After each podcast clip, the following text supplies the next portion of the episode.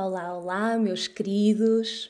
Eu ultimamente tenho sentido trazer algumas pessoas a este podcast cuja partilha, cuja história atual, cuja experiência possa beneficiar toda a nossa comunidade. E hoje foi o dia e senti de começar com uma partilha sobre reestruturação para os novos modelos de família, para os novos modelos de trabalho, com base e com vista ao seu equilíbrio, realmente neste período que após pandemia, falemos assim, porque estamos a sentir já um término neste, nesta grande pandemia Covid e que este período pós-pandemia nos convida.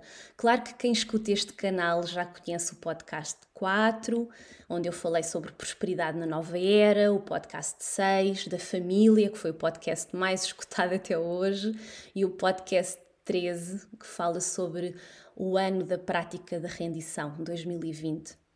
E agora senti mesmo de convidar duas pessoas, que na verdade somos três, porque eu também irei partilhar experiências minhas, seremos uma trindade e hum, temos, e, e realmente todas nós temos vivido eh, estes temas uh, e nos dedicado a esta morte e renascimento. Eu vejo sempre cada ser como um mensageiro e as mensagens que cada ser, humano ou animal, veicula. Uh, eu acredito também que, primeiramente, são para ele, e é por isso que eu sempre vos partilhei que eu sou a primeira aluna de tudo o que vos ensino, de tudo o que vos partilho. E se uma pessoa conseguir realmente aceitar essa mensagem para si mesma, ela fica capaz e está capaz de a levar mais longe e a todos os locais onde, onde ela for necessária. E a minha primeira companheira aqui neste podcast é a Andrea Pérez, a segunda será a Cíntia Borges. Ambas são terapeutas, são mulheres profundamente criativas e mulheres que eu considero cruas. E cruas no sentido de estarem alerta e não se sabotarem com bypass espiritual. Nós vamos falar muito sobre isso e é por isso que é uma alegria imensa elas terem aceito este convite para partilharem sobre estes temas aqui no podcast TUI. E aqui estou eu, frente a frente com a Andreia, com, que tem um caminho ligado ao Tantra, ao Kundalini Yoga e, e a vejo como uma mulher que leva uma mensagem de liberdade, onde temos então a consciência das feridas do nosso não merecimento e buscarmos externamente a validação, em especial a carreira, o estatuto social, inclusive é o corpo, e de alguma forma porque tenho o conhecimento que ser plena é expressar o amor em cada ato e dar desinteressadamente e de alguma forma porque conhece esta unidade entre o dar e o receber. Todas nós ainda estamos ao comando do esforço em muitas áreas da nossa vida e ainda nos sentimos culpadas em relaxar e em aceitar o prazer. E é isto que eu vejo como uma dualidade neste mundo. O nosso ego, por um lado, quer e busca o prazer imediato das mais variadas formas, mas logo se culpa, mesmo que de forma inconsciente. E o que sinto é que andamos aqui todos a caminhar, a saltar entre os polos opostos. Isso faz-nos sentir como que drenados e pouco equilibrados. E uma das minhas profundas partilhas uh, aqui com a Andreia foi quando ela me pediu para lhe contar como foi o meu burnout. Uh, como é que eu percebi que tinha burnout. E então eu recuei um pouco e expliquei-lhe que o meu burnout foi o resultado de uma década a trabalhar cerca de 16 horas por dia, porque tinha uma crença muito profunda no serviço ao próximo e como manifestar a compaixão, porque acreditava que isso era o caminho para encontrar Deus. E era tão profundo, tão profundo, que eu esqueci-me de tudo o resto que compunha a minha vida.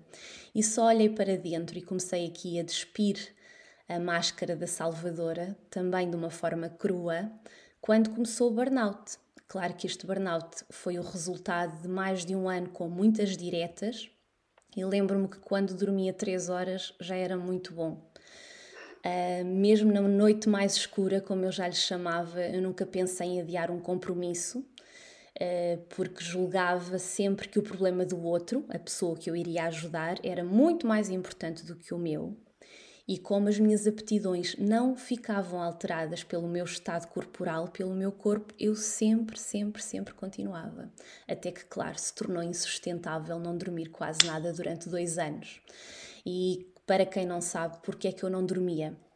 Porque quando eu me deitava, os entes queridos uh, falecidos dos meus consulentes vinham ter comigo e vinham ter comigo e pediam-me ajuda, se fosse preciso, uma noite inteira. Eu orava por eles, eu pedia-lhe que fossem para a luz, eu implorava, eu já chorava, e eles pediam-me ajuda, Marta, salva-me desta dor, ajuda-me a resolver as coisas que eu não consegui resolver em terra e deixei pendentes, ajuda-me, salva-me. Bem, no início eu fazia exatamente o que eles me pediam e achava que de alguma forma isso poderia ajudar e, e, e um dia que já não fosse necessário eles estarem sempre a pedir-me tanto durante a noite, não é? E na verdade, usando a crueza das palavras, quando eu estava num estado totalmente miserável, a minha alma mostrou-me que eu nunca alcançaria Deus a trabalhar daquela forma e que o meu padrão de colocar o serviço à frente de tudo na minha vida, que era isso que me estava a fazer totalmente permeável a pedidos ilimitados de ajuda de humanos encarnados durante o dia e dos humanos falecidos durante a noite. E recordei-me hum, sempre de dois momentos marcantes quando estava a falar com a Andreia. Uma quando uma astróloga próxima de mim me disse: Ah, tu tens a lua natal em peixes, na casa 7, num grau muito elevado, e perante isso nada podes fazer. Ou seja, no fundo, era uma terapeuta a dizer-me que é assim, não há solução, eu, eu teria que aguentar, no fundo, aquela cruz e outra pessoa que foi um consulente, um consulente meu que desejava ser terapeuta e que eu, eu me abri e que lhe contei de facto da minha fragilidade física naquele momento e nessa altura do burnout e a resposta que ele me deu foi tu tens de ler os livros que escreveste. Mas disse-o com, uma, com um tom bastante uh, de forma um pouco de ridicularização e eu, eu admito totalmente que quando ouvi aquilo eu entrei em choque, porque eu estava doente por colocar o serviço ao próximo à minha frente, a desafio. Sei perfeitamente, na minha total verdade, que eu nunca fiz isto por dinheiro. A minha motivação sempre foi a minha compaixão e me encontrar com Deus, como disse. Na altura ainda desconhecia o que era a verdadeira compaixão, mas eu estava a viver naquilo que hoje vos partilho, que é o segundo grau de compaixão. Eu falei disso na Jornada ao Dom da Inocência. Um, e os meus livros não falavam disto, os meus livros não falavam disto, não, não tinham nada a ver com, com esta questão de servir, não é? De alguma forma. Então, no imediato, achei aquela partilha profundamente um, para magoar, não é? Era para me magoar. É, então eu, não, eu tenho compaixão por tantas pessoas, mas não estás a ter compaixão por mim. E na altura, então, o que fiz foi meditar muito sobre o que existia em mim para atrair semelhantes pessoas e, e experiências. E, e lembro-me que só consegui realmente perdoar completamente aquele rapaz quando percebi que eu própria me sentia muito culpada por estar doente, porque hum. eu tinha uma crença muito profunda que a bondade me blindava a qualquer provação neste mundo. Era esta a minha grande crença. E nessa altura houve uma experiência também com a Ama, porque nessa altura também tentaram matar a Ama. Para quem não sabe, a Ama é a minha inspiração nesta vida. A Ama é conhecida como a Grande Mãe, a deusa dos abraços, é fundadora de uma das maiores organizações não governamentais do mundo e quando tentaram matar a Ama, eu revi, lá está, todas as minhas crenças sobre servir o próximo e, mais especificamente, a crença que um ser já realizado espiritualmente, que é o caso da Ama, que não vive desafios neste mundo. Eu acreditava uhum. nisso e, eh, e profundamente, e, e, lá está, saber que a Ama não é um ser encarnado, o verdadeiro exemplo de bondade e sabedoria fez-me também relembrar que Jesus também foi julgado e morto. Então, aqui neste mundo, vamos todos ter desafios, mas é o nosso estado de consciência que permite determinadas reações e respostas a esses desafios. Uma das coisas que a Emma fez foi nunca permitir que ninguém falasse mal do homem que a tentou matar. E com isso eu aprendi que aquelas duas pessoas atrás que eu mencionei só mereciam a minha compreensão total porque na verdade, na altura, eu também não via a solução. Então atraí alguém que me disse que a minha lua era a responsável e nunca me daria solução para o desafio. Não. E sentia-me de alguma forma muito culpada. Eu sentia-me muito culpada de não ser uma super mulher. E na verdade eu não queria trabalhar 16 horas por dia, eu queria trabalhar 20 horas por dia. e então Eu estou aqui frente a frente a esta linda mulher, a Andreia, que vou dar agora a palavra, dou-te a palavra, meu amor, pois sinto que neste momento também tens muitas mensagens a partilhar e vamos fluindo. E começando exatamente com o nosso ponto de partilha, as duas, que foi do momento, do meu momento de burnout e de toda esta reestruturação família, trabalho que estamos a viver. Antes de mais, como estás, meu amor? Olha, estou bem, estou bem, como eu te disse ontem, eu finalmente encontrei aqui um lugar de paz dentro de mim, porque o que é que me provocava? Eu estava também, eu sinto que eu, que eu tenho estado a caminhar lentamente, porque eu acho que o burnout não acontece da noite para o dia, não é? É uma coisa que vem gradualmente, como tu disseste, foram 10 anos da tua vida naquele ritmo. E é uma coisa que acontece gradualmente enquanto nós continuarmos a pôr o nosso, o nosso bem-estar abaixo, não é? O nosso bem-estar não é uh, necessário o suficiente, a produtividade vem, vem acima, a necessidade de reconhecimento vem acima, o fazer dinheiro vem acima, tudo está acima e nós ficamos abaixo, não é? E eu sentia que a minha alma me pedia, ok, Andreia, meu corpo, a minha alma me pedia, pá, abranda-me um pouco, agora precisas de recarregar, tem muita energia feminina, não é? Mas havia dentro de mim esta, este conflito de que não, tu tens de continuar, tu tens de continuar a fazer vendas, tens de continuar a puxar o negócio e tudo mais. Então, eu não conseguia aqui encontrar um lugar de, de, tranquilidade e de simplesmente soltar, não é? Quando nós paramos de resistir, a vida começa não é? a, a melhorar por si só. E hum, foi muito curioso tudo isso que tu partilhaste, uh, Marta. Eu não sei porquê, mas eu arrepiei-me do início ao fim, todo o tempo que tu falaste, eu senti arrepios no meu corpo todo. Uh, e é engraçado, nós viemos de, de, de, experiências diferentes, não é? Tu vieste neste, esta crença muito da bondade e da compaixão, não é? Que tinhas que dar tudo ao mundo, o teu serviço ao mundo, e eu vim num caminho diferente, que é o caminho do egoísmo. É? Isto é, é, durante muito tempo eu nunca quis admitir para mim mesma, mas durante quase toda a minha vida eu sempre fui profundamente egoísta. E egoísta espiritual, o que é que isto é? É os meus problemas, não os meus traumas, não. Aquilo que eu passei é, é muito mais difícil que os teus.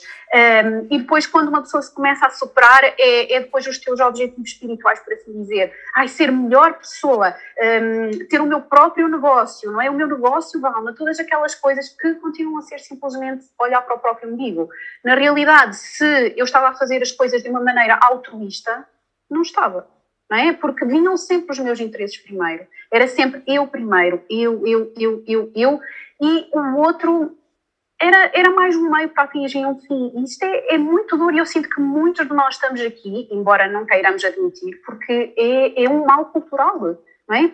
Eu fui ensinada desta maneira, acredito que muitos de nós também foram, e a, a própria cultura nos passa estas mensagens de que nós, so, nós temos valor se nós tivermos estatuto social, não é? Se nós tivermos o carro X, se nós tivermos a casa X, se nós viajarmos para os sítios uh, paradisíacos, não é? Nós temos valor se uh, tivermos uh, bastante dinheiro no banco, se conquistarmos muitas coisas, se tivermos um negócio muito próspero e tudo isso nos envia aquelas mensagens constantes de que como nós somos não é bom, não é o suficiente, não é? Então nós temos que sempre fazer mais, mais, mais, mais, mais sempre em busca de algo, sentindo constantemente que, como nós somos, é insuficiente e, portanto, sentindo constantemente escassez, né? é um desespero interno que gera escassez, indo sempre à procura de mais. E, ao fazermos isto, nós simplesmente interrompemos não é, os próprios ciclos da vida. Não é? uh, nós não permitimos que, que, aconteçam estas, estas ondas não é, em que a vida flui, em que uma pessoa, de facto, tem momentos mais intensos, que produz mais, que aparece mais, que trabalha mais, mas depois precisa de dar espaço para que se recarregue, toda a nossa energia se recarregue. Isto é muito então a tal energia feminina, que a maior parte de nós não sabe o que é que é, homens e mulheres, não estou só a falar energia feminina, não é só mulheres, é homens e mulheres. E nós precisamos muito desta leveza, deste amor, porque é aqui que nós conseguimos, pelo menos pela minha experiência, foi quando eu comecei a conseguir, para já eu levei para encontrar a humildade e o amor no meu coração, eu, a vida teve que mesmo dar uma sova, mas uma sova. E normalmente eu sinto que a vida vai uh, aos nossos calcanhares daquilo, não é? No meu caso, eu sempre me orgulhei de ter o melhor relacionamento possível. O meu relacionamento com o meu marido era espetacular, não havia nada a mudar, era tudo perfeito, sabes? E foi precisamente, e ele era a minha âncora, ele era o meu tudo. Nós conhecemos numa fase da vida em que eu estava muito, eu tinha, tinha um distúrbio alimentar, eu tinha muitas crenças de insegurança, de não ser suficiente, e ele de facto ajudou-me a, sair daí. o que é que isto fez? Fez com que eu gerasse, desde essa altura, uma codependência com ele. Então ele era a minha âncora para tudo, ele era o meu suporte para tudo, mas ao mesmo tempo eu tinha esta rejeição do masculino, que é algo que também muitas mulheres de nós, ainda, de nós mulheres temos, que é por tudo aquilo que nós vivemos no passado de, não é, de, marcante com o homem, da figura masculina, de toda a opressão que nós vivemos, eu tinha uma rejeição a tudo a tudo que o homem dizia. Então, se ele me dizia, ah, eh, podias melhorar isto, isto, isto tem que ser visto, etc., eu simplesmente ouvia, mas literalmente entrava-me com um ouvido saía com o outro. E foram assim muitos anos. Claro que isto, depois, quando se tem um filho, a coisa é preciso mais responsabilidade. É preciso nós sermos, de facto, as nossas melhores versões, porque senão, inevitavelmente, esses erros que nós não fizemos olhar toda uma vida, eles vão acontecer, vai acontecer qualquer desastre com os nossos filhos. E mim foi isso que aconteceu. E que gerou mesmo um abismo gigante, em que foi mesmo, ou tu mudas, ou então vamos ficar assim nesta, neste relacionamento apático para sempre. E aquilo bateu-me muito. Foi, foram, foi quase um ano de um sofrimento incrível, porque ao início vinha toda a rejeição de não, mas porquê que isto está a acontecer? Não foi assim tão grave, porquê que, porquê que estás a fazer isso, não é? De culpar o outro, não é? De, eu não caso, tenho culpa, o outro é que tem. Uma questão, neste caso, foi ele que te colocou essa questão, certo, meu amor? Ou seja, uh, não fostes tu que, o normal ou o que mais, mais encontramos é realmente a mulher a fazer aqui o alarme, não é? E a dizer, olha, a nossa relação está com uh, uma estagnação, whatever. Mas, mas neste caso veio do teu companheiro, foi isso? Veio ao contrário, exatamente. Uh, eu costumo dizer que o Filipe, para quem não conhece, ele é. Ah, está aqui com os barulhinhos, deixa-me. Ai meu Deus, não sei se isto está a ficar gravado, mas eu vou fechar aqui já não se vai ouvir. Uh, eu costumo dizer que ele não é deste mundo, porque a compreensão que ele tem da vida, ele sempre foi o meu maior exemplo, no sentido de humildade, de compaixão, de amor, de, de serviço, um serviço desinteressado. Eu olhava para ele a ter gestos de altruísmo e ficava, oh, nossa, não entendo, simplesmente não entendo, isto é tomates. Mas então, de facto, partiu dele, não é? Partiu de que eu tinha que fazer esse, essa reavaliação de mim mesma e tinha de deixar ir a Andreia que eu era. Eu tinha que step up, sabes? Só que primeiro que eu compreendesse que de facto aquilo que ele me dizia tinha alguma lógica, houve, um, houve meses e meses de muita resistência, de muito sofrimento, de muito rebolar no chão, até que finalmente me veio, sabes, me veio a humildade e caiu tudo. E quando vem a humildade é porque o ego de facto abranda, é porque o ego abre espaço para que, que nós consigamos sentir esta humildade, consigamos perceber, epá, às tantas não sou mesmo tão boa pessoa como eu pensava, às tantas tenho sido muito egoísta todos estes anos, às tantas só tenho pensado em mim todos estes anos. E isto é, é, duro, não é? Para uma pessoa que supostamente se julga muito, muito evoluída, porque consegue ter mais percepção de como é, que, como é que as dinâmicas da vida funcionam e tudo mais, lá está o tal ego espiritual, mas depois na prática não há gestos de altruísmo, não há gestos de amor, não há gestos de nada disso, então onde é que está a espiritualidade, não é? E foi esta, esta sova que, que, eu, que eu experienciei e que finalmente me abriram aquilo que eu ao mesmo tempo procurei a minha vida toda, que era sentir verdadeiro amor. Eu muitas vezes, mesmo nas minhas consultas, eu dizia, o meu maior bloqueio é sentir o coração fechado. Eu tenho o coração fechado.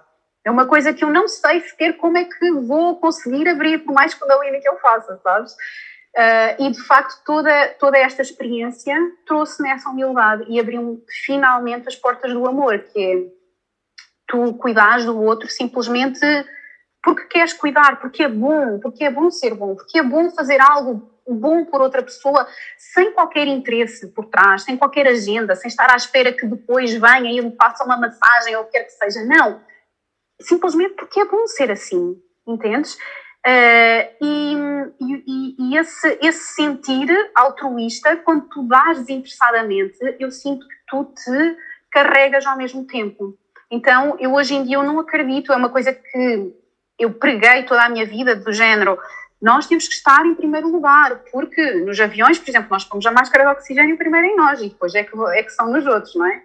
Mas eu, hoje em dia eu não acredito nisso. Eu acredito que quando nós damos com amor, de forma altruísta, sem qualquer interesse por trás, sem qualquer agenda, fazemos um ato bom, de bondade genuína, pura, então tu estás a dar-te ao mesmo tempo, estás a carregar-te ao mesmo tempo. Portanto, não existe o outro primeiro e eu depois, nem existe eu primeiro e o outro depois, tudo acontece ao mesmo tempo, sabes? Tudo acontece ao mesmo tempo. E quando nós encontramos este lugar de, de, de amor dentro de nós, é, é, muito, é muito tranquilo, é muito, é muito bonito. Que maravilha. Meu amor, então como é que perspectivas ou como é que sentes atualmente este neste, pelo menos neste momento atual da tua vida, se quiseres ver o teu micro e depois expandir para o macro, uhum. e se uhum. quiseres também ajudar a comunidade nesse sentido, que é então este equilíbrio entre carreira, família, uh, como é que tu o sentes, como é que tu experimentas, não é? Conta-nos conta um pouco sobre isso. Atualmente, Olha, com as aprendizagens que tens tido, não é? Sim, eu durante, por, por estes, estas crenças muito pesadas que, que, eu acho que a maior parte de nós mulheres carregamos muito, não é? Este, este, foco excessivo na carreira, porque foi algo que nos foi tirado durante tanto tempo, esta, esta exploração no âmbito profissional, que nós agora temos esta vontade quase uh, obsessiva de sermos bem-sucedidas, de sermos bem, reconhecidas, de sermos o supra-sumo do, do que quer que seja que esteja na nossa mente, sabes? Uh, e isso depois acaba por nos retirar este acesso, esta ligação ao amor, que é, que é aquilo que rege verdadeiramente a nossa vida. E acabamos por colocar a família em segundo grau, tanto que a maior parte de, das mulheres, quando têm filhos, quer quer que eles vão para a creche, generalizando, obviamente que não, são, não, não, não é toda a gente que, que sente desta maneira, mas de uma forma assim mais generalista, aquilo que acontece é que quando as mães têm os bebés, assim que possível querem colocá-los na creche, porque é muito intenso lidar com um novo ser, é muito intenso todas estas demandas e continua a existir muita pressão social para a mulher continuar a ser, a acontecer, a ser vista no mundo externo e na profissão. Então a família acaba por ficar para segundo plano, mas com um custo muito grande, sabes? Com o custo da tua sanidade mental, com o custo da, da, da tua própria suavidade, do, do, acesso ao amor, à humildade, tudo isso fica para trás e a mulher começa a sentir-se drenada. Pelo menos era assim que eu me sentia. Inicialmente, quando eu comecei a desenvolver o meu negócio e já era mãe, eu sentia-me a maior parte das vezes drenada, porque eu tinha muitas expectativas, eu punha muita pressão em cima de mim daquilo que eu tinha que fazer, daquilo que eu tinha que alcançar, do esforço que eu tinha que colocar, e depois, ao ser mãe, ao mesmo tempo, eu parecia que nunca estava completamente presente para ela. E aquilo que eu noto hoje em dia, e ao mesmo tempo, só dizer mais isto, é que ao mesmo tempo, quando eu vivia essa pressão de querer fazer muito, querer, querer ter, uh, cumprir os meus objetivos muito rápido e depois escalar sempre mais, ser aquela produtividade exponencial, aquilo que eu sentia é que eu me sentia cada vez mais afastada de mim e que essas crenças de necessidade de reconhecimento, não é, as tais feridas, elas ficavam cada vez mais acesas e cada vez ocupavam mais espaço dentro de mim. Não é? Isso desligava-me da minha própria alma, da minha própria intuição. E quando eu levei esta sova, como eu costumo dizer, os meus, os meus, as minhas prioridades trocaram. É? Eu percebi que o trabalho era de facto secundário e que aquilo que era verdadeiramente importante é a família. Porque é na família e neste, nesta dedicação a nós sermos altruístas, não é, não é estar na família por obrigação, é neste sentido, com esta, com esta presença de altruísmo, de amor, do que é que eu posso fazer para melhorar a vida daquela pessoa neste dia? Não sentir que isto me vai tirar a mim, entendes? Mas que nos vai acrescentar ao todo, não é? E de estar presente para tudo aquilo que está a acontecer com a filha, do marido, de estar verdadeiramente presente. Isso ao mesmo tempo faz-me estar presente em mim de simplesmente ir cozinhar uma refeição sem ter que estar a pensar, ai que seca, mais refeição que eu tenho que estar a cozinhar, não é? Mais aquela obrigação. Não, levar as coisas de forma leve, de ok, estou a cozinhar esta refeição porque estou a fazê-la com amor, não é? Estou a fazê-la como uma oferta à minha família. Então, tudo isso muda tu, toda a dinâmica do lar. Eu sinto que o, o lar é, é o espaço que nos conecta verdadeiramente à nossa energia feminina, de uma maneira absolutamente incrível. Eu, eu até costumo dizer que depois de momentos de muita exposição, aquilo que eu preciso para recarregar não é fazer Kundalini, é andar a limpar nas minhas calmas, pegar um armário e ver, ah, o que é que eu posso uh, melhorar aqui, não é? Estar ali com aquela, aquela presença de organizar, de estruturar de uma forma leve.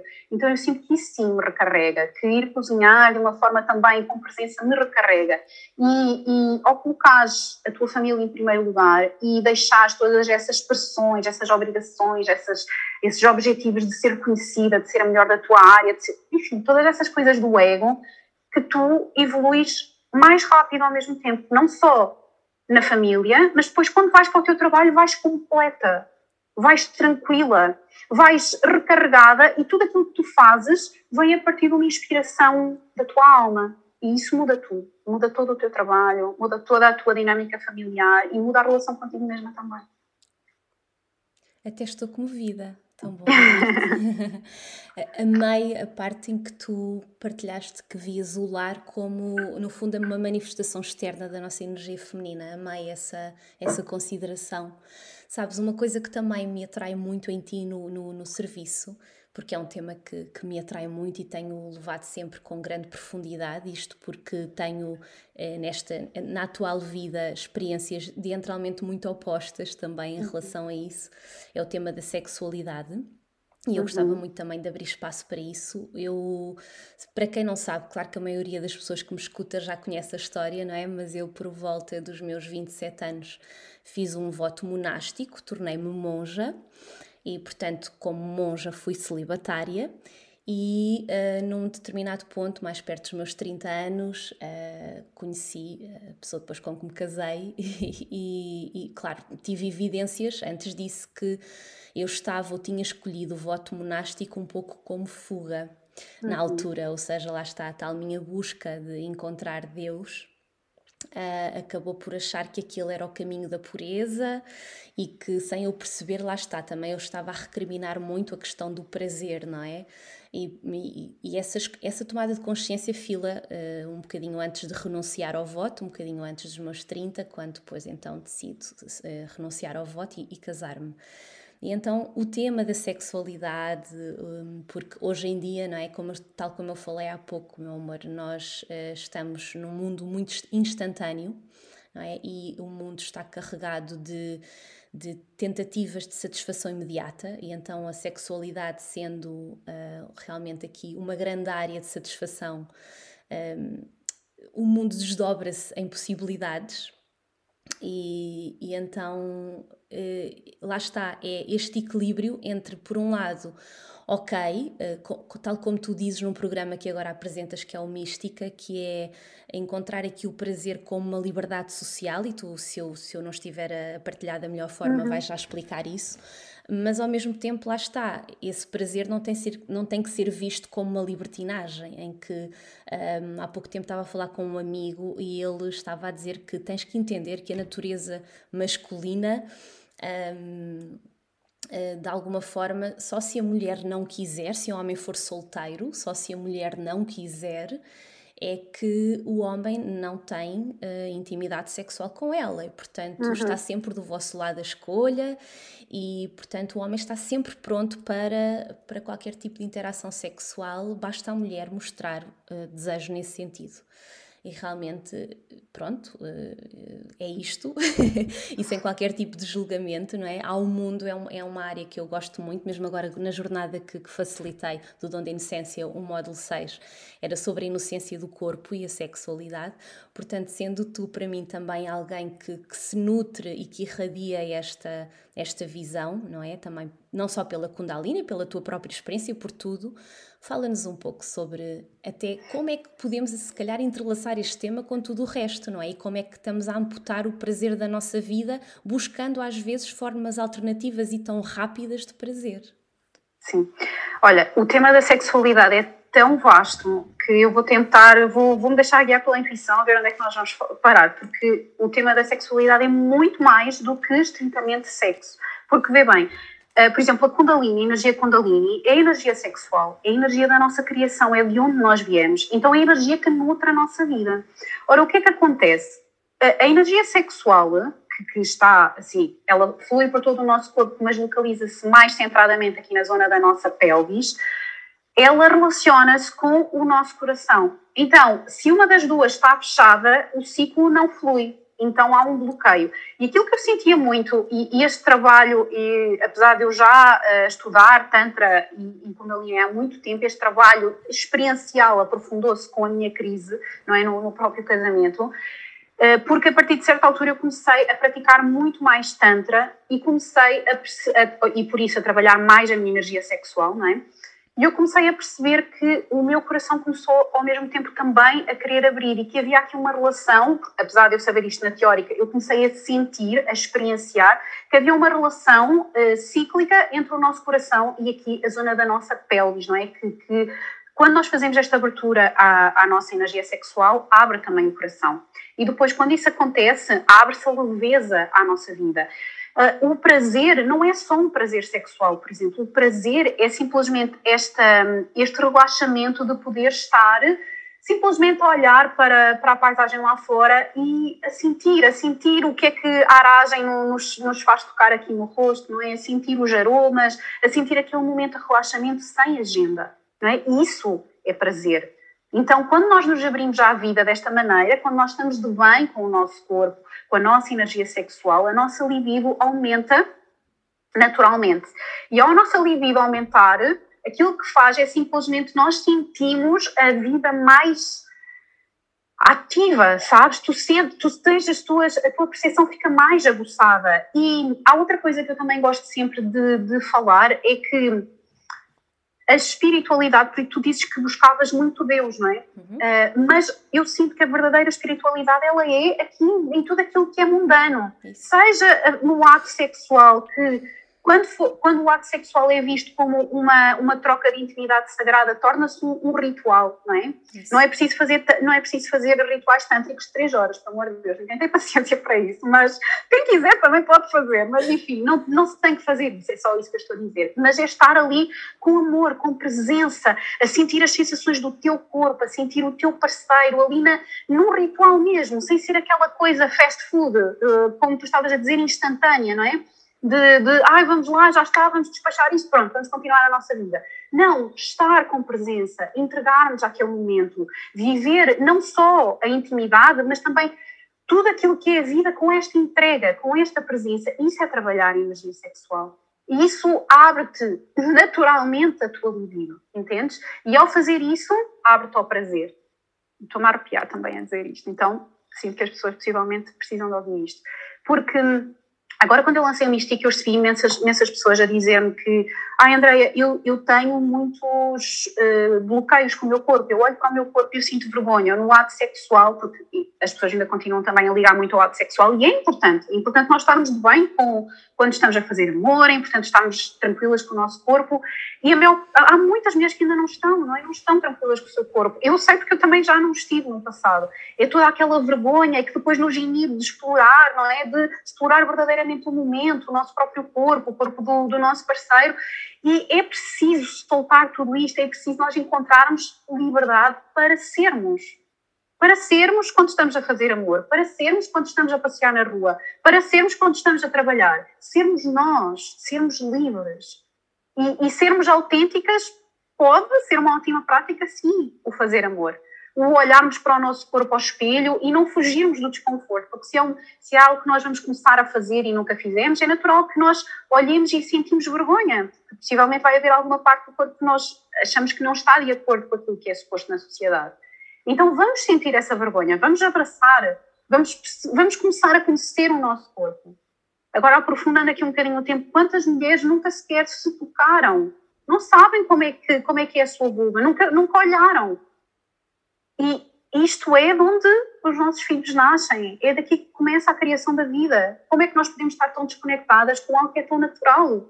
É natural no reino animal, porque é que não é natural para o ser humano? Nós somos animais. Nós somos animais, por mais que nós tenhamos aqui mentes super evoluídas, nós somos animais. Então, Viver a nossa sexualidade é abraçar de novo este prazer na vida, sabes? É, é abraçar a autenticidade na vida, é, é permitir estes momentos de recarregamento, é abraçar a energia feminina. É não, quando tu estás sempre na produtividade, produzir, produzir, produzir, fazer, fazer, fazer, fazer ali um check na, na lista de tarefas, ok, já fiz esta, agora tenho esta, tenho esta, isso corta a tua energia sexual, corta a tua criatividade. E, obviamente, que há momentos em que nós vamos ter que produzir a sério, mas depois é preciso os tais momentos, não é? Para recarregar. E a maior parte de nós já não está tão ativa aqui na nossa mente que nós já não, já perdemos o contato com o nosso corpo. E é uma coisa que, que eu costumo aconselhar sempre que dou programas de Tantra ou consultas ou o que seja, que eu vou deixar aqui no, no teu podcast, que é a necessidade, por exemplo, se tu passas um dia inteiro fora, a trabalhar e tu estás numa tu estás numa energia muito linear, uma energia muito vertical, está aqui na mente, não é? Precisas produzir, estás no teu trabalho, tens que estar numa certa compostura, tens que estar aqui a ativar a tua mente. E depois o que acontece a muitas pessoas quando voltam para casa é que não conseguem desligar desta energia e, portanto, estão em casa, supostamente já, já estão no seu momento de lazer, de abrandamento, mas não conseguem abrandar. E depois começam a descarregar no marido e nos filhos, porque a mente está muito agitada e não encontra, não é? É como a panela de pressão, quando não se encontra ali aquela, o, o, o túnelzinho para, para o ar sair, nós começamos a implodir. Então começa a haver toda esta, esta projeção para as pessoas à nossa volta. Então, uma coisa muito importante para nós conseguirmos trocar o chip, é? o chip interno, e nós sairmos da mente e virmos para o corpo, e ao virmos para o corpo, vimos para o prazer, vimos para o abrandamento, vimos para a cura, não é? vimos para a nossa energia feminina. É, simples, é uma coisa tão simples, okay? não, não é preciso equipamento nenhum de especial. É a pessoa, quando chega à casa, coloca uma música que goste, pode ser qualquer tipo de música e podem ser diferentes todos os dias, não é preciso ser nenhuma música de tambores, nem música espiritual, também pode ser, se for isso que vos apetece, mas pode ser qualquer tipo de música. E durante cinco minutinhos, quando chega à casa, simplesmente dança. Sabes? Danças da maneira que te apetecer. Danças intuitivamente. Não é para parecer bem, não é para ires ganhar um concurso qualquer, é simplesmente para sentir de que forma é que o teu corpo se quer expressar. Sentir verdadeiramente o teu corpo, perceber como é que ele se está a movimentar isso muda instantaneamente, tu sais daqui e vais para aqui. Então, depois, todo o teu resto do dia, todo aquele momento de lazer que tu tens em casa, já vai ser vivido de outra maneira, porque tu já desceste para o teu corpo, tu já fizeste a transição de um, de um estado muito linear de, de, de produção para um estado de relaxamento, é? para um estado de intuição. E aqui é que tu te começas desde logo a regenerar. E depois, quando vais dormir, também já estás mais predisposta para o sono, não é? Porque tu tens este, já, já estás neste ciclo de abrandamento. Então é toda, toda uma nova experiência. Partilha maravilhosa. Vamos todos dançar.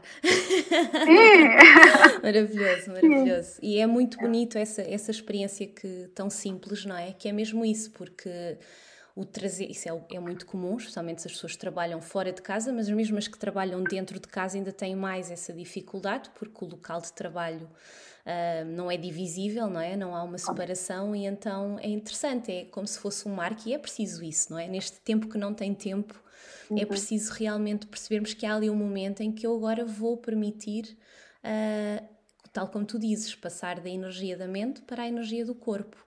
E é isso uhum. que depois me faz abrandar e sair da energia yang, proativa, não é? excessivamente mental, para uma energia muito mais yin.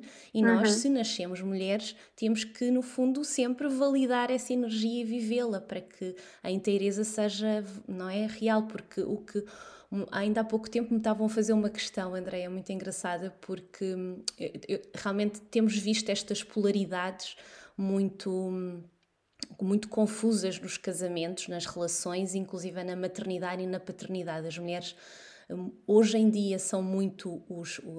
dizia essa, essa mulher, uh, o pai, o homem da relação, ela é que impõe os limites, é que é austera com os filhos e o pai só brinca e dá o colo. Uhum. E, e se, isso efetivamente não era uma inversão de polaridades. E eu disse sim, realmente, ah, mas há uma inversão de polaridades em vários sentidos, não é?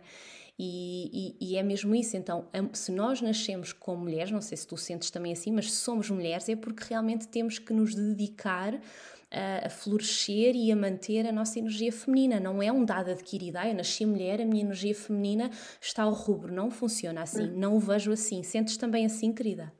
Sim, sem dúvida. E ainda por cima, eh, a maior parte de nós mulheres está muito numa energia masculina, porque, Exatamente. não é? Por aquilo que nós falámos ao início, porque aquilo que é visto como sucesso é que tu estejas constantemente a produzir, é que tu estejas sempre a ter cada vez mais resultados. Abrandar é visto como fraqueza, é visto como algo, é uma perda de tempo. E mesmo sobre este exercício do, da, da dança, quando nós chegamos a casa, vai haver muitas vezes, por exemplo, aquela sensação de não, isto é uma perda de tempo, então eu tenho tanta coisa para fazer, tenho um jantar para fazer, a casa para arrumar, ainda não fiz a cama de manhã, tenho coisas para fazer, vou lá dançar. E, e, olha que curioso, eu ontem, porque assim, apesar de eu saber tudo isto, obviamente que há momentos em que eu uh, vou deixar que as minhas feridas falem mais alto e não vou colocar em primeiro lugar, não vou investir este tempo em mim. E eu ontem permiti-me fazer uma cesta, como já não fazia há muito tempo. Dormi assim, mais do que eu devia ter dormido, mas soube-me bem, sabes? Eu permiti-me fazer aquilo. E mal eu acordei, eu tive este pensamento logo na minha mente, que foi imediatamente após acordar, que é cuidar de mim não é um luxo, é uma necessidade. E, portanto, isto não é uma perda de tempo. Nós temos estes momentos para abrandar, nós, nós irmos fazer uma dança ou qualquer outra coisa que nos dê prazer, prazer por prazer, sem objetivos, sem fazer, olha, por exemplo, nós que temos um negócio também muito digital, não é? Sem ter que estar a filmar para o Instagram. Não é, não é fazer stories ir dançar e fazer stories, é estar ali presente. Não é para filmar, não é para mostrar, é para nós, não é? Isso recarrega a nossa energia feminina. Caso contrário, nós vamos continuar ali naquele masculino que acaba por ser muito distorcido, também é algo que eu abordo no Mística, essa, precisamente essa coisa das polaridades, está tudo invertido. E depois não só é, é muito prejudicial para a mulher, porque começa essa energia de rigidez, de controlo, de, de, de, ter que ser muito masculina, a ter que controlar tudo, a, a dar uh, o raspanetes às crianças e tudo mais, tudo isso coloca-nos num estado de muito controle e rigidez que drena a nossa energia feminina, que faz desaparecer a nossa libido, o nosso prazer da vida, e portanto isso é uma forma lenta da mulher morrer. Pode não morrer fisicamente, mas espiritualmente e emocionalmente a mulher morre. Entendes? Por isso é que tantas pessoas me chegam a mim a dizer: Eu já não sinto nada sabes? Eu estou tão habituada a estar no controle, na rigidez, que eu não sei já estar de outra maneira. E obviamente que depois a relação com a sua sexualidade não pode ser boa, porque quem vive assim constantemente não, não consegue estar bem, estar relaxada, de, de aceder ao prazer e ter uma libido saudável. Eu, quando vivia na rigidez, foi grande parte da minha vida, porque eu sempre fui muito rígida, muito séria, não é? Capricorniana, como falávamos ontem, de objetivos, de fazer, fazer, fazer, fazer, fazer Uh, e também tinha cá as minhas feridas todas a ecoar dentro de mim, não é? E hum, a minha libido era muito baixa. Eu sentia-me literalmente, não era fisicamente, mas eu sentia-me literalmente seca por dentro. Não sei se alguma vez te sentiste assim. Está seca por dentro. Não, não havia aquele suminho, não, não havia. Era tudo muito áspero, muito ríspido, até a forma como eu falava. Mesmo quando eu estava a dizer palavras supostamente amorosas, do género, eu queria dizer ao meu marido que o amava, era tudo muito ríspido era tipo eu antes, assim, uma coisa muito ríspida, não sabia um, integrar aquele lado, aquele aspecto mais amoroso de mim mesma. Não é? Eu não sabia estar noutro papel, a não ser no de controlar, no, no de ser austera, no de ser rígida, eu não sabia sair dali. Era a zona de conforto, não é, meu amor? Era a zona de conforto, claro, exatamente. Claro. É muito interessante porque eu agora estava, estava a ouvir e, e, e, lá está, é, é este eterno e, e, é esta que é a rendição que é proposta no pós-Covid, é este novo paradigma, este novo modelo, tal como eu também partilhei a base da jornada da Dom da Inocência, é mesmo, nós não, é, é desconstruirmos esta ideia do fazer, fazer, fazer para desfazer, não é? Uhum. Eu até queria, se sentires ainda de, de partilhar algo, Uh, antes de concluirmos o nosso, a nossa pequena partilha aqui, mas uhum. eu quase que te deixava esta última questão, meu amor, que é o que é que tu sentes realmente de como prioridade, não é? Como inspiração que podes deixar à comunidade para desfazer porque nós temos que sair do fazer, dessa energia yang que nos consome e nos drena constantemente. Há equilíbrio para ele continuar a existir de uma forma mais, lá está, equilibrada, leve, uhum. sem esforço, alegre.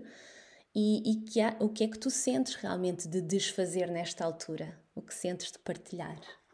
Olha, ainda, ainda estive a pensar nisso ontem, curiosamente, que eu acho que todos nós, nós sabemos aquilo que está errado na nossa vida ou que não funciona tão bem, ou que nos drena, ou que nos faz infeliz. Nós podemos não saber o que é que queremos, mas aquilo que normalmente nós não gostamos e que nos incomoda, nós sabemos. Até não podemos nunca ter racionalizado, mas se nós dermos ali um bocadinho de tempo para refletir, nós chegamos lá. E no meu caso, por exemplo, eh, eu até comentei contigo também, que eu sinto que as redes sociais me tiram do meu centro, porque é de facto um local, e uma, eu não, sou contra redes sociais, acho que tem o seu, o seu lado positivo, mas o ser humano ainda está a ganhar estrutura mental emocional para lidar com todas estas tecnologias e ao mesmo tempo não se deixar levar pelas suas próprias feridas.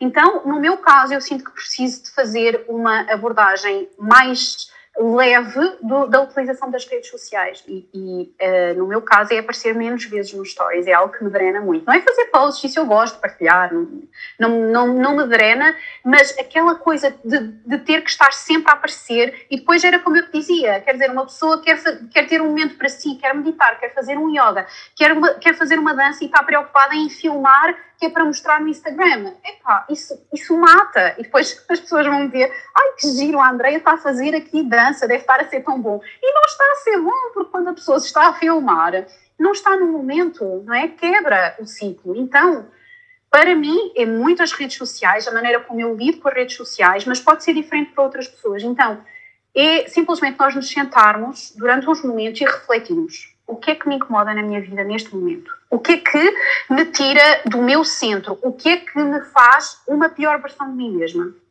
A todos nós lá chegamos, facilmente. É eh, a relação com esta pessoa, é, é, a minha obsessão em conquistar alguma coisa que às vezes é o nosso ego, não é? Que quer obsessivamente alguma coisa, mas todos os sinais estão ali que não é o caminho, mas o nosso ego persiste e persiste e persiste. Então, quando nós percebemos, ok, estas coisas não me fazem bem, de que maneira é que eu posso começar a fazer diferente? E simplesmente fazer, deixar a resistência de lado. Porque, no meu caso, aquilo que me fazia também continuar uh, a aparecer muito era, era a questão de se eu não aparecer, o meu negócio vai estagnar. Não é porque eu tenho um negócio neste momento puramente digital. Então, uh, tudo vai estagnar. E isso é uma crença. Isso é uma crença que me está a impedir de estar de bem comigo mesma. E no momento em que tu simplesmente abres mão dessa resistência e que dizes, ego, ok, já percebi o que é que tu queres, tu, tu tens eh, toda esta ferida do reconhecimento e das outras pessoas terem gostado de ti, mas neste momento deixa-me tomar as rédeas, não é? É nós simplesmente fazermos. Mesmo quando nós queremos fazer, levar uma vida mais leve e mais alinhada com a nossa alma, nós continuamos a ter que fazer escolhas e tomar decisões. E é sempre na ação e essa ação pode ser uma não ação também, não é? que nós fazemos a, a, diferença. Então é simplesmente percebermos aquilo que nos faz mal, começar a fazer diferente, sabes? Simples assim, sem pensar muito. Esta coisa faz mal, vou deixar de fazer. Pronto, assim. Que benção, que benção, meu amor, ouvir-te. E aqui, estava aqui do outro lado a pensar, pode ser que ela sinta o desejo de falar das redes. Exatamente. Porque também sentes, também sentes. Quando, quando essa... sabes que eu, eu fiz uma pausa, a última pausa que eu fiz de 5 meses, penso eu, uhum. na, na, na, no meu Instagram, meu Facebook não tenho, fechei a página, uhum.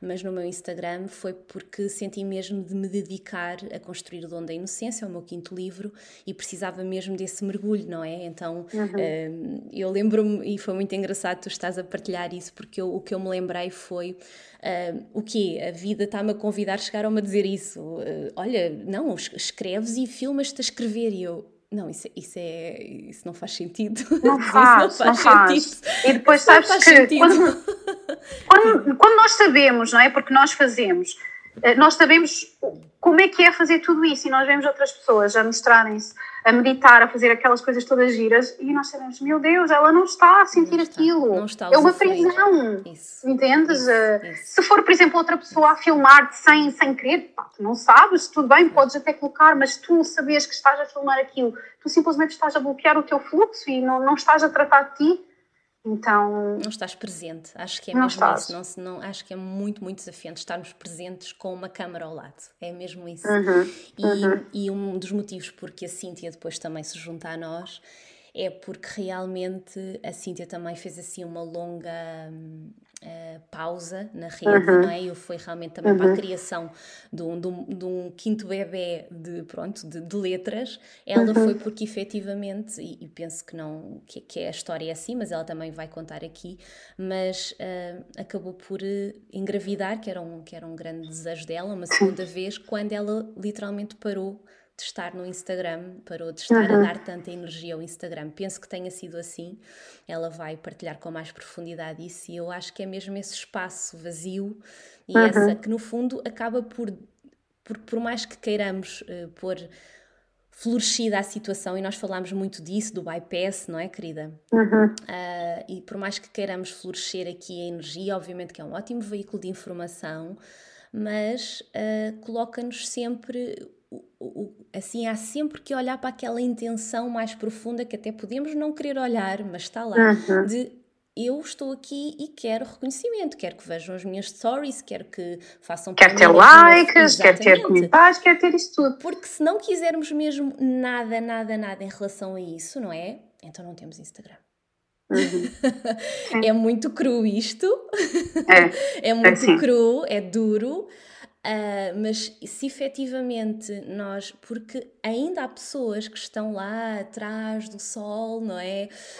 Um, e que conseguem viver. Um, ah, mas agora os negócios atuais são digitais. Sim, obviamente, temos uma dependência muito maior e eu percebi claramente que no, no período em que estive sem sem, sem, portanto, sem aparecer, tive cinco meses com a rede fechada, desativei mesmo, não, não havia sequer encontro da minha rede, não ficou, uhum. não ficou só uh, uma rede Sim. parada, ela desapareceu mesmo, não é? Ela esteve okay. mesmo fechada. Uh, o, que, o que eu percebi foi realmente na aquisição de livros, foi desceu a pique, sabes? Foi muito engraçado, não, não sabia que, que, portanto, o efeito foi imediato ao nível de livros, os livros cresceu logo a, a, venda de livros, portanto, é muito aquela, aquela questão, não é? Hoje há tanta informação, há, tanta, há tanto estímulo e depois vem a máxima que todos utilizam de quem não é visto não é lembrado, não é? E depois começamos a ficar todos muito reféns disso.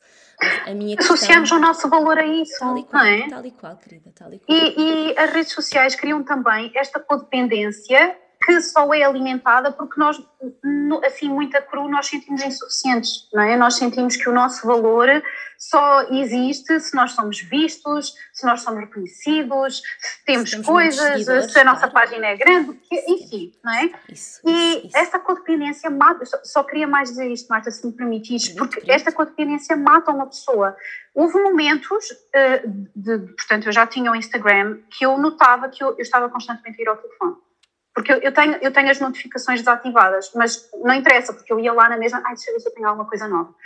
Bem, aquilo causava, aquilo, porque eu percebo a energia corporal, não é? o sistema energético e tudo, aquilo, eu estava literalmente a fechar o meu campo energético, mas ao mesmo tempo era como se eu não conseguisse parar. É um e depois vício, de eu viver é um assim, vício, duas é? semanas. É um vício, é um vício. É um vício, é, um vício, é horrível, é uma sensação de, eh, de desempoderamento tremenda.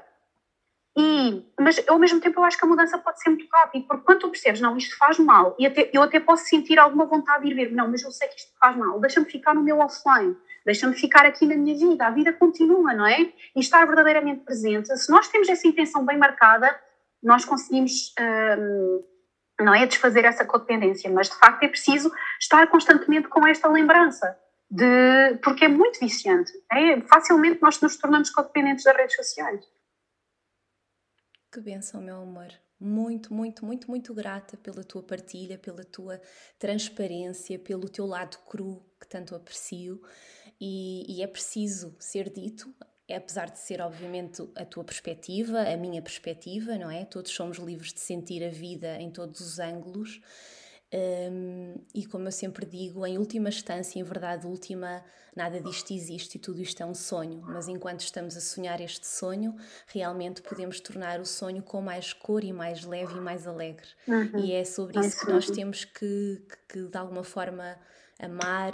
E muito bonito também, sabes? Também fostes minha, minha terapeuta porque uhum. e é isso que eu vejo, somos todos curadores uns dos outros, porque neste momento estou um, a dias de ir sustentar e apoiar uma cirurgia do meu pai e que me vai possivelmente obrigar, não é? Obrigar, nada obriga, mas é uma, uma decisão para poder dar essa sustentação Uh, para ausentar mais, não é? E possivelmente vou ter que me ausentar das redes ou do trabalho uhum. obrigatoriamente. E, e, é muito bom também constatar que já não há culpa, não é? Sabes? Porque, uhum. entretanto, um trabalho já foi feito. Exatamente. E, e, neste momento é preciso dar essa sustentação e foi muito bonito, gostei muito, muito, muito. Fico, eu fico sempre muito comovida em em darmos esta, não daquela forma que se vê, não é? A família é que realmente importa, não, tudo é igualmente importante, mas a questão é percebermos que uh, este de não priorizarmos a família, que estamos a fazer tanto, que tu falaste tanto sobre isso, está-nos a levar a uma, um, no fundo, a uma, uma redução não é? de, todo, de toda uma polaridade muito imprescindível e muito importante uhum. na nossa vida. E o teu, a tua experiência pessoal e a tua sabedoria foi essencial neste momento, e por isso agora a Cíntia também, com a experiência dela de gestação e, e tudo, também vai ser maravilhosa. Então agradeço-te muito, meu amor. Obrigada, Marta. Tenho a certeza breve. que também vai ser aqui espetacular a, a partilha da Cíntia, Sim. gosto muito dela e ela traz sempre também perspectivas lindas e também muito nesta relação com a família, não é? Por isso acho que vai ficar um episódio lindo. Isso, isso. Muito grata, meu amor. Muito grata a ti também. Breve, Obrigada, até breve, até breve. Até breve. E agora temos aqui a Cíntia. Quero-te perguntar, meu amor, o teu início, porque eu sei que tudo começou quando te foi diagnosticado toque e, e, queria muito que partilhasses esta benção curadora, porque todas, todos os desafios são umas enormes oportunidades e gostava muito que começasses por aqui a tua partilha curadora com a comunidade. Conta, meu amor. Olha, antes de mais, eu quero te agradecer muito, porque para mim é uma honra estar aqui contigo. Já há muito tempo que partilhamos muita coisa, mas tudo nos bastidores. E hoje para mim é assim uma honra gigante uh, eu poder uh, um, partilhar este momento contigo. É uma honra gigante, foi, foi, foi assim, com muita alegria que eu recebi o teu convite e, e quero-te agradecer muito, muito, muito por esta oportunidade de, de, de poder falar para a tua comunidade, uh, aquela que é neste momento a minha verdade. Então, o toque eu sinto que o toque já vinha há uns anos, há bastantes anos, mas entretanto, quando eu, quando, quando eu me tornei mãe da minha filha, hum, tudo se intensificou no sentido em que hum, os meus pensamentos obsessivos uh, tomaram proporções gigantes pelo facto de envolverem a minha filha. Então eu tinha muito medo uh, de, de, fazer mal à minha filha. Esse, esse, esse foi assim o grande um, ah, impulso para eu ir para dentro e, e, e aquele que me levou um, à cadeira da psiquiatra, da psiqui... fui ter à psiquiatria. Então o toque veio e através do toque eu senti um impulso muito grande porque eu estava numa dor como deves calcular, numa dor gigante, muito profunda, porque eu era mãe a tempo inteiro e tinha que lidar com este pensamento de ter medo de fazer mal à minha filha a tempo inteiro. Um, e esse impulso levou-me a começar a desenhar. Começou-me. Um, houve um dia em que eu estava nas redes sociais, no Facebook, especificamente, e me lembro de ver um, um, uma mandala de uma artista holandesa e de escrever um comentário a dizer um, o teu trabalho é sagrado. E quando eu digo o teu trabalho é sagrado, eu faço isto. Ah, eu tenho que fazer isto. Eu estava tão desconectada de mim, eu era professora na altura, e tinha deixado o ensino, porque deixou de me fazer sentido, um, e de repente encontrei ali uma paixão, que foram as mandalas. E foi aí que eu comecei o meu processo de cura sendo acompanhada por uma psiquiatra brilhante mesmo, incrível, um, fazendo psicoterapia, mas muito desenvolvendo aquela que eu chamo a minha autoterapia, que são as mandalas. Então, a partir das mandalas, eu começo a aceder ao meu inconsciente e começo a reprogramar-me a nível mental, a nível emocional e a nível, a nível celular, eu sinto isso. E lembro-me perfeitamente, a primeira vez que eu fiz uma mandala, lembro-me perfeitamente de desse momento em que eu partilhei no, na minha página, no meu perfil pessoal do Facebook, a dizer Nova Paixão. E uma mandala, uma mandala em pedra, na altura que eu comecei, eh, foi, foi pelas mandalas em pedra. Depois comecei a fazer uh, mandalas em papel, eu achava que não sabia desenhar, etc, etc, e foi aí que eu acho que me aprofundei mais no, no, no nos meandros da minha mente, comecei a estudar também o funcionamento do cérebro, ou seja, eu e a física quântica.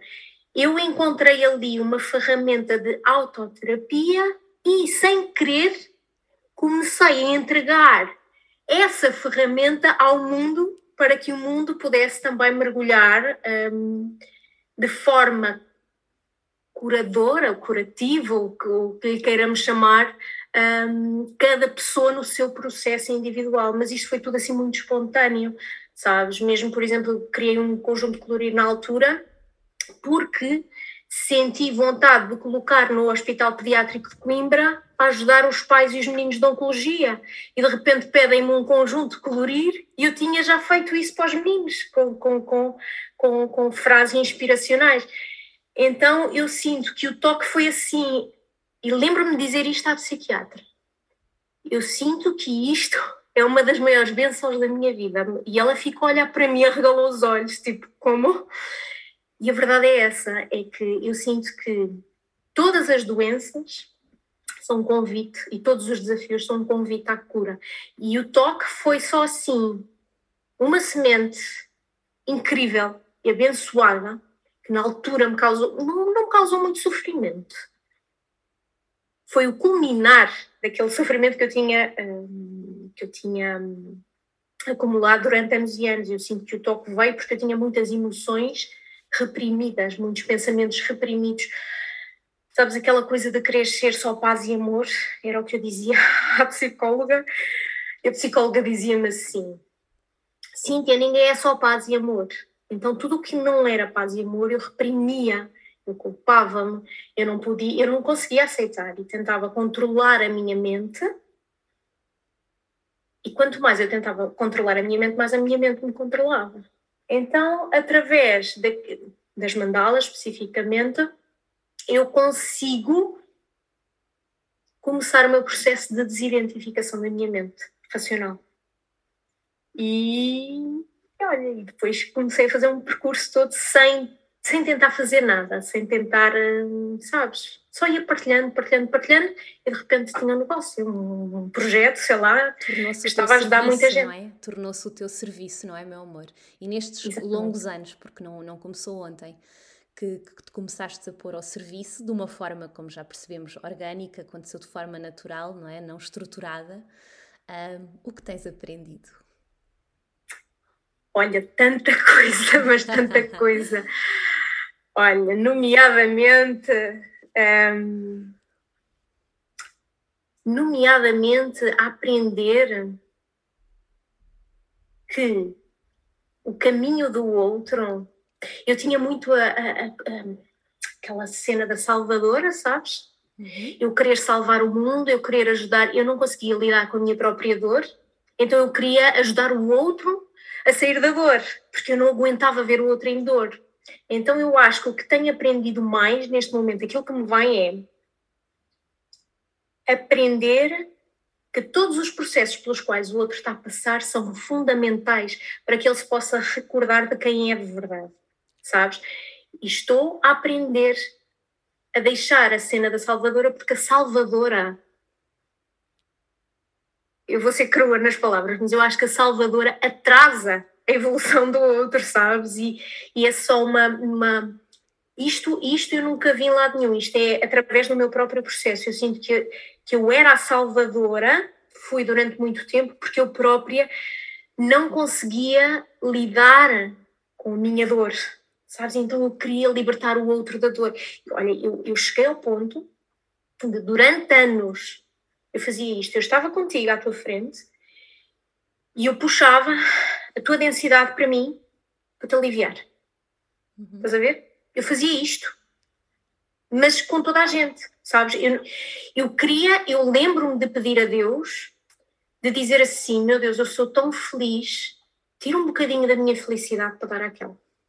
Eu era assim. Coisa que eu agora percebo e, e vou percebendo através dos meus próprios processos, dos meus grandes desafios, o poder gigante que eu encontro, as sementes gigantes, as bênçãos gigantes que eu encontro em cada um desses desafios, sabes? E, e, e, todos nós somos desafiados, não é? Então, quem sou eu para? Nós fazemos por amor. Nós tentamos aliviar o outro por amor. E o que pudermos fazer pelo outro está tudo muito certo. Mas não chegar ao ponto de nos martirizarmos por causa do outro. Aí eu acho que eh, já estamos a desempoderar o outro.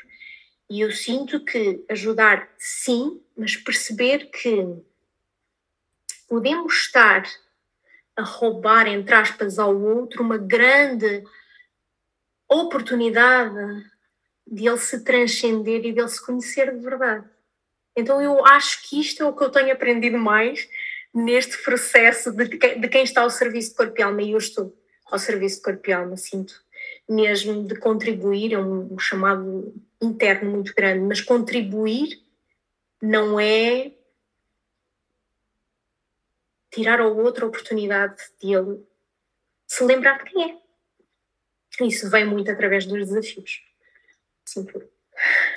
E diz-me uma coisa, meu amor, quando, quando sentes que, que te entregas aqui de corpo e alma ao teu serviço, qual é então depois o papel da tua maternidade, o papel da tua família e como é que tu de alguma forma fazes este encontro dentro de ti, fora de ti, de todas estas não é, dinâmicas para te sentires em paz, em equilíbrio, ainda mais agora que estás gestante do teu filhote, portanto, maravilhoso, estamos num momento de grande bênção e partilha-nos um pouco sobre isso, meu amor, como é que tem sido também esta, esta tua dança?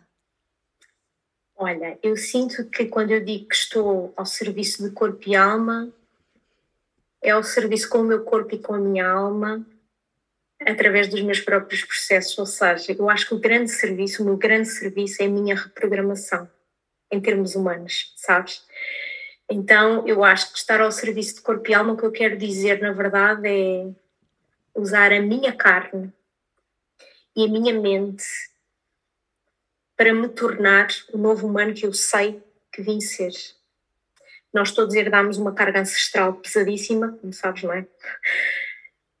E eu acho que nos curarmos desta nossa, fazermos o possível, atenção, porque vai, vai haver sempre trabalho, não é? Para, para, vai haver sempre densidade para nós transcendermos e programarmos, mas eu fazê-lo em mim, na minha carne e no meu núcleo familiar, eu acho que é assim um grande serviço. E então, eu sinceramente eu sinto que neste momento eu encontro o equilíbrio isto pode parecer uh, contraditório, mas eu sinto que eu, eu, eu, eu, encontro o equilíbrio fazendo o menos possível na comunidade, quando faço, faço inteira. Então, o meu grande serviço é no meu núcleo, enquanto eu, mulher, mulher enquanto ser, enquanto ser, enquanto ser uh, estou a reconectar-me com, com, com, com, o que é ser mulher pelo facto de, de, de, de estar grávida, não é? Então, uh, ir buscar toda essa força feminina de mulher que é capaz de gerar vida, de, de, de a gestar, de a parir e de a nutrir, enquanto mãe, porque eu sinto que, uh, para já é a minha maior bênção, eu sinto, não estando aqui a, a segmentar nada, mas eu sinto que a, a minha maior bênção é poder ser mãe. Dar espaço a um ser e acompanhar esse crescimento, dar espaço a um ser para que ele possa ser exatamente quem é e não aquilo que a sociedade ou que eu possa esperar desse ser, acho que é assim um serviço gigante. Um, e depois tem o lado profissional, e neste momento, desde que eu regressei das redes sociais, para as redes sociais, eu tenho um horário fixo e eu não faço mais do que aquilo. Então eu acho que o grande serviço é eu ser, eu reprogramar-me, eu desenvolver as minhas próprias ferramentas internas e depois colocá-las ao serviço do mundo através de um post, de um curso, do que for. Mas com limites muito bem definidos.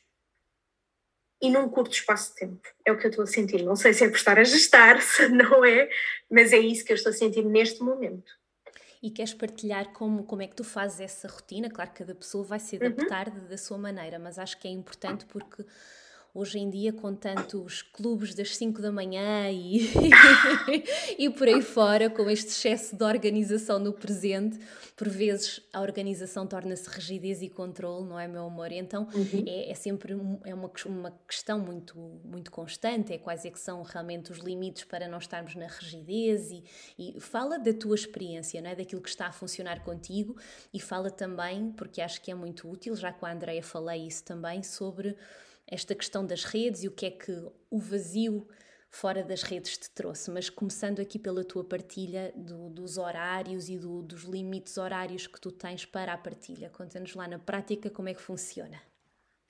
Na prática é muito simples. Olha, o meu marido trabalha, eh, tem um horário até às 5 da tarde. Uh, mais ou menos.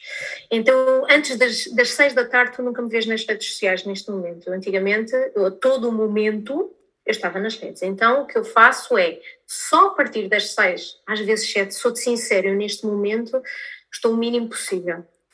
Entre as seis e sete da tarde é quando eu regresso às redes, partilho uns stories, se houver alguma coisa para partilhar num post, partilho, interajo com as pessoas porque, porque eu gosto dessa parte um, e é isso que eu faço. Duas, às vezes três horas, depende. Há dias em que tenho mais, há dias em que tenho menos, um, mas é isto que eu faço. O resto, eu sou livre, leve e solta. Ainda agora estive a fazer um, um estudo da glicémia por causa da gravidez, pronto, aquela coisa, e eu já me estava a sentir presa e foram só duas semanas, porque eu passado uma hora tinha que picar o dedo, sabes? E eu. Hoje é o primeiro dia de liberdade, sabes? Eu gosto desta, desta liberdade. Então, esta é a minha rotina. Eu estou dedicadíssima à minha filha, dedicadíssima a mim, mesmo o trabalho, muitas das vezes é na banheira, que é para trazer mais leveza à coisa e é só isto que eu faço, sabes? Porque eu também neste momento eu tenho um objetivo diferente. O meu objetivo é contribuir. E é dentro daqueles limites. Eu posso receber 500 mensagens, mas eu não as vou ver. Sabes, eu antigamente eu estava no Instagram todo dia, eu tinha ali abertura porque vinha um comentário, porque vinha uma mensagem. Neste momento o Instagram só me começa a dar as notificações a partir das 6 da tarde. Eu nem sabia que isto era possível. Porque eu só a partir das 6, 7 da tarde é que estou ali. E é só isso que eu faço. E não faço mais que isto. Isto para mim é um equilíbrio, uma, uma, uma paz gigante, sabes? Porque eu cheguei a um ponto em que a minha filha me disse assim: Ó oh, mamãe, tu estás a viver uma ilusão. Tu já viste que nós estamos aqui a brincar. Tudo é uma benção. Nós estamos aqui, estamos a brincar. E tu levantas-te e vais ao corredor gravar um áudio. Oh, mamãe, mas ela disse-me isto à gargalhada. Oh, mamãe, tu estás a viver, a viver uma ilusão. E naquele momento eu cortei. Estás a ver? Porque é uma ilusão, é um mundo muito hipnótico. E depois, se tu não criares limites, porque é assim, se tu criares limites, tu vais responder a toda a gente na mesma. E isso eu sei porque eu, eu lembro-me de estar, às vezes, uma semana fora das redes eu reparava, então, depois em minutos ou, ou, em horas, não em minutos não, mas em horas, em poucas horas, eu atualizo isto tudo, sabes? E se tu tivesse permanentemente, é como se tu tivesses ali uma porta aberta para que entrassem no teu campo quando quisessem. E eu permitia. E era assim que eu vivia, a todo momento, sabes? E não estava no presente, e acordava à meia da noite a pensar em posts. Agora isso não existe. Simplesmente não existe. Porquê? Porque eu sei que eu tenho aquele horário e os posts que eu faço, eu escrevo no momento, é o que está vivo no momento. Só. Não há cá agenda, não há nada. Há liberdade, sabes? Agora, eu antes tinha a questão financeira mais, tinha essa questão. Neste momento, essa não é a minha prioridade, sou honesta, porque eu estou muito focada no meu próprio processo, na minha família, no meu parto, que acaba de acontecer, não é? E essa é a minha prioridade. E estou muito feliz por uh, estar a conseguir vivê-la, sabes? Porque depois há uma coisa nas redes sociais que eu sentia, que é o mais. Mais likes, mais comentários e mais. Então vou interagir aqui mais porque, porque o Instagram leva mais longe a minha, a minha, o meu post, sabes? E acho que foi o único compromisso, os dois únicos compromissos, quando eu regressei às redes, para já eu tinha um objetivo muito claro, que é o de contribuir, só. E depois, eu, eu, eu comprometi-me comigo mesma que não ia atrás do mais, porque o mais é um poço sem fim. Nunca, nunca tem fim. Mais, mais, mais, mais. Por chamar o mundo dos desejos, não é, meu amor? Então temos sempre mais desejos, então vamos querer sempre, sempre, mais, não é? O desejo nunca tem fim. É isso mesmo. Nunca. Nunca tu podes ter 100 likes, 400 likes, 1000 likes, vais estar sempre à espera de mais. Então não tem fim. Uh, foi esse compromisso e o compromisso do, do horário. Isso fez toda a diferença na minha vida, sabes? E então estou muito feliz. Mas mesmo assim, sentiste a necessidade de um vazio, não é? Durante tu tiveste, eu contei à Andreia que estive cinco meses com, com, a, com, a, com o Instagram desativado mesmo. E hum, quanto tempo é que tu estiveste esta última vez, meu amor, desativada da rede? E que disseste sinto a necessidade de um vazio, não é? E depois, entretanto, surge a gestação, que realmente é esta benção. Eu gostava muito que nos partilhasse esta benção. Conta lá. Olha, eu acho que foi quatro meses. Foi muito engraçado porque um, assim que tu regressas das redes sociais, saio eu. Foi. foi logo. E, olha, e também foi do nada, sabes? Eu, eu, houve um dia, houve uma noite, na verdade, em que eu senti, eu vou sair das redes sociais, mas eu não sabia porquê nem para quê. Não fazia a menor ideia, eu só sabia que a vida me queria no vazio. E no dia seguinte, de manhã, eu partilhei que ia sair das redes sociais, mas eu achava que ia sair mesmo para sempre, mesmo. Uh, tanto que o meu marido sou pelas redes sociais, não houve tempo sequer de conversarmos. Eu senti numa noite, no dia seguinte saí. Eu só sabia que a vida me queria no vazio, mas eu não sabia para quê. E eu pensava, mas como é que eu vou viver sem as redes sociais? Porque eu não, não concebia. É, incrível. Mas eu não concebia, a verdade é essa. Uh, não concebia viver fora das redes sociais. Achava que ia perder o propósito. Por ilusão, como é óbvio, não é? Um, e saí no dia 20 de setembro e poucos dias depois engravidei e percebi que a vida me queria encher de vida. Pronto, só que eu tinha que estar no vazio. E eu continuei, nada me fazia sentido, eu voltar, etc, etc. Mas depois comecei pelo Telegram, mas no Telegram é tudo muito impessoal, sabes? E então eu senti e comecei neste tempo em que eu estava, já sabia que estava grávida, um, comecei a ver eh, vídeos no YouTube de mulheres a parir, etc. Um, e a dada altura eu pensei, então, porque depois é assim, tu vais ver mulheres a parir e depois vês coisas que não têm nada a ver. Eu senti que estava a começar a encher o meu tempo com coisas vazias e podia usar esse tempo, porque eu aí já comecei a ganhar espaço e tempo para eu contribuir. Eu adoro expressar-me, sabes? E eu estava a ir buscar tanto aquelas mulheres que pariam e que publicavam, e eu sabia que também podia contribuir para inspirar outras pessoas de alguma forma, sabes? Sem a pretensão de inspirar, só sendo, partilhando, expressando.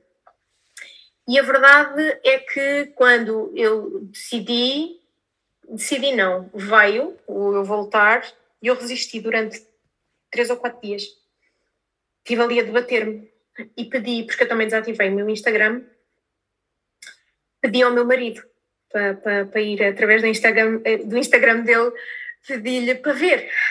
E aquilo não ressoou nada comigo. Nada, porque é um, é, um, é um mundo muito ruidoso, mesmo, e hipnótico.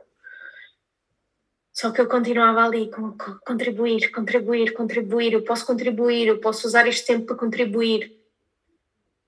E voltei mas o meu cérebro já não estava habituado, tanto que eu já nem sabia, custou-me, agora já estou habituada, mas custou-me um bocado dar ao dedo e, sabes, entrar outra vez na máquina, que é o Instagram, lembro perfeitamente desse momento.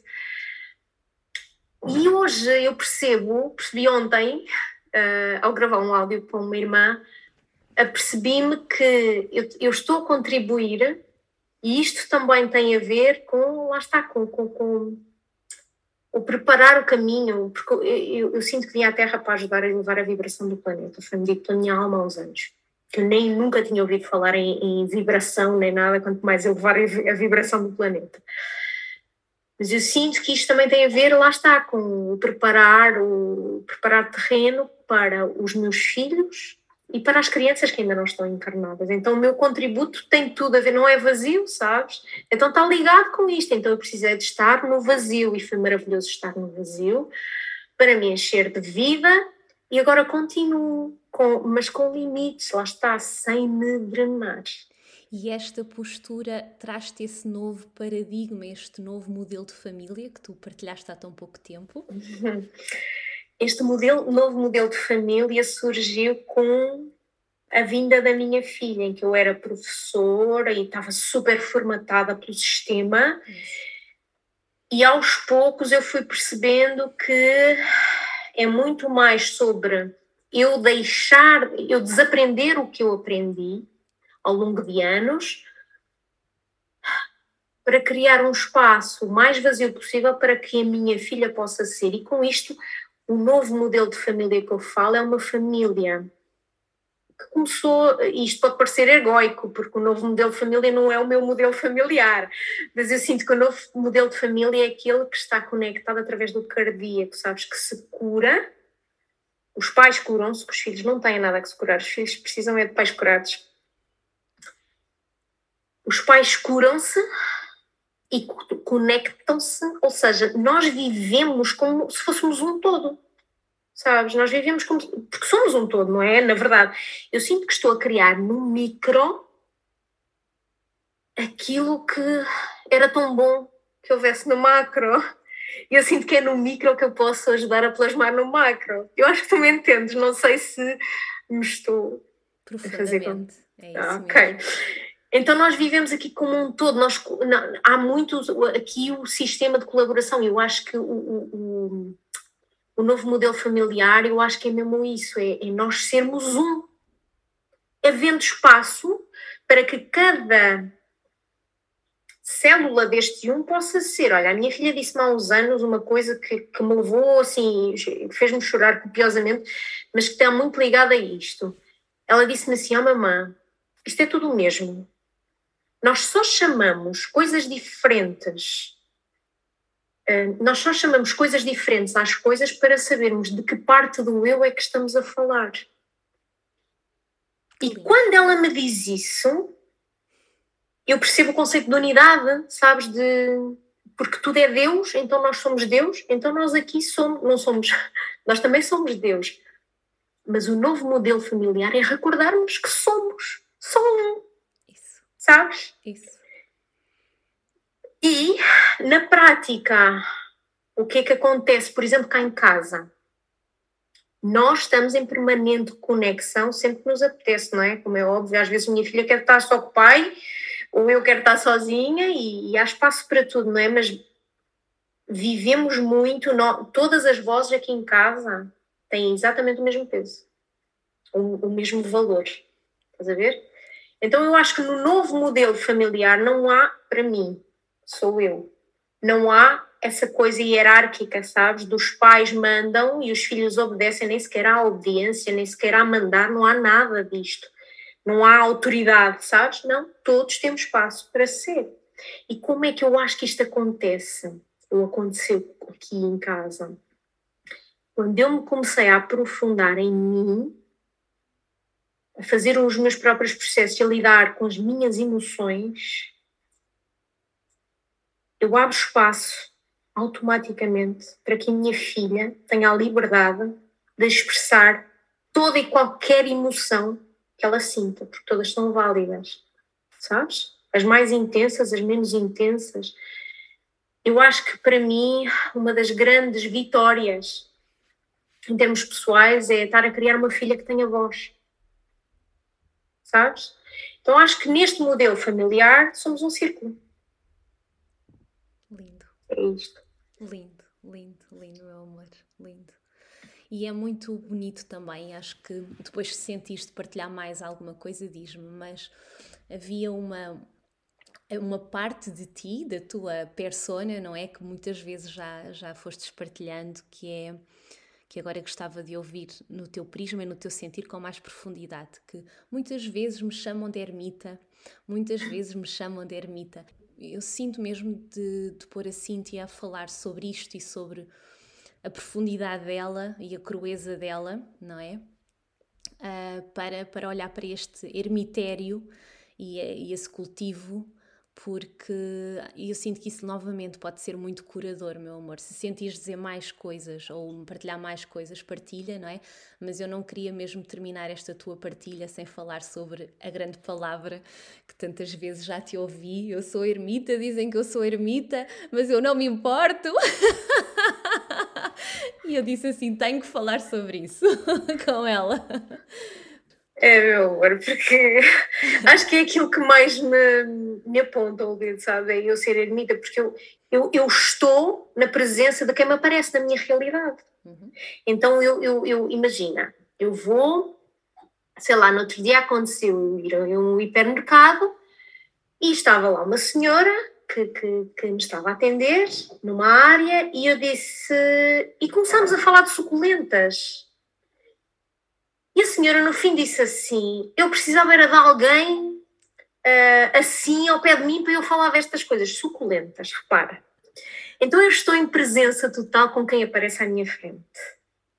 Mas raramente me vês em festas a não ser. Mas eu posso ir. Sabes? Se eu sentir o chamado, eu posso ir. A verdade é que eu passo os meus dias numa simplicidade gigante, sabes? Conectada muitas vezes com as aves, muitas vezes com as plantas, muitas vezes com aquilo que está na minha realidade. E eu sei que às vezes me convidam para determinadas coisas e a minha resposta é não, porque é o meu sentir, sabes? Mas não é por mal, é porque eu sou assim, porque eu me respeito acima de tudo. Então, este ermita, muitas vezes me falam nisso, que, que, que sabes, porque é, é como se eu não tivesse a contribuir para o mundo pelo facto de não estar permanentemente exposta a outras pessoas mas este ermita é aquele que me permite ir fundo dentro de mim e poder partilhar os frutos desse meu silêncio, porque eu adoro estar no silêncio. Eu passo os dias a cuidar da minha filha. Se eu não tenho esse silêncio, eu não, eu não tenho profundidade, não é? Então, este ermita é aquele que se prioriza, aquele que diz que não, quando lhe apetece dizer que não e digo muitas vezes e pago o preço e não quero saber. E o teu não pode ser simplesmente uma escolha de muito ruído, distração, não é? Não é querer olhar para dentro e é por isso que é, temos que entender em vez de julgar o outro, não é? Porque a última publicação que fiz é isso mesmo, pretendo escutar a voz da tua alma ou agradar os outros? Que visto exteriormente poderá ser vista e rotulado como ermita, na verdade é o que te dá sustento, não é? Há depois também a capacidade de um serviço profundo e cru, é sermos mensageiros de Deus, do divino, Deus que nos habita, é realmente é aceitarmos isto que, que existe em nós, que habita em nós e depois irradiarmos isso, mas de um lugar de verdade, de inteireza, de, de integridade, um, sabendo que estamos cá todos com desafios e ninguém, um, e aliás, só atrasamos o nosso processo, somos livres de fazer julgamentos, mas só atrasamos o nosso processo se começarmos a permitir que esta mente racional e egoica não pare o seu julgamento.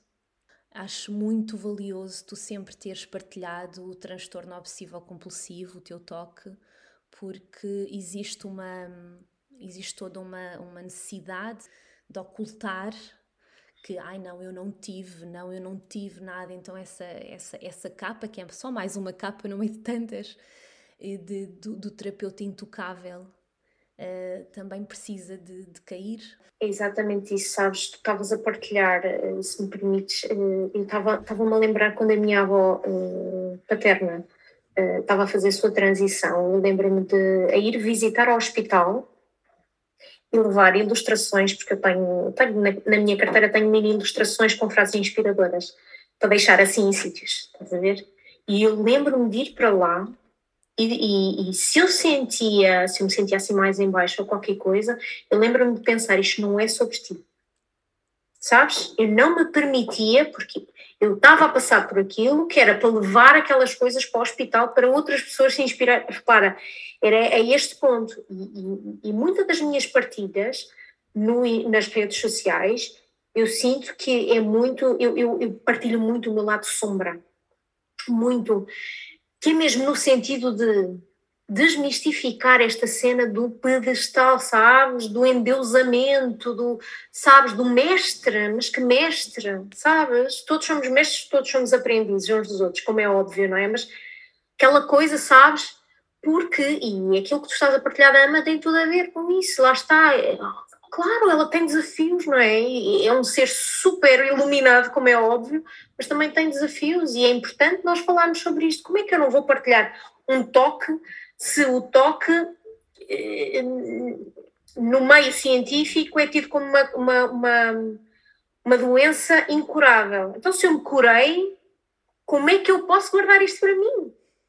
Como é que eu não partilho que o toque tem cura para que outros possam curar? Sabes?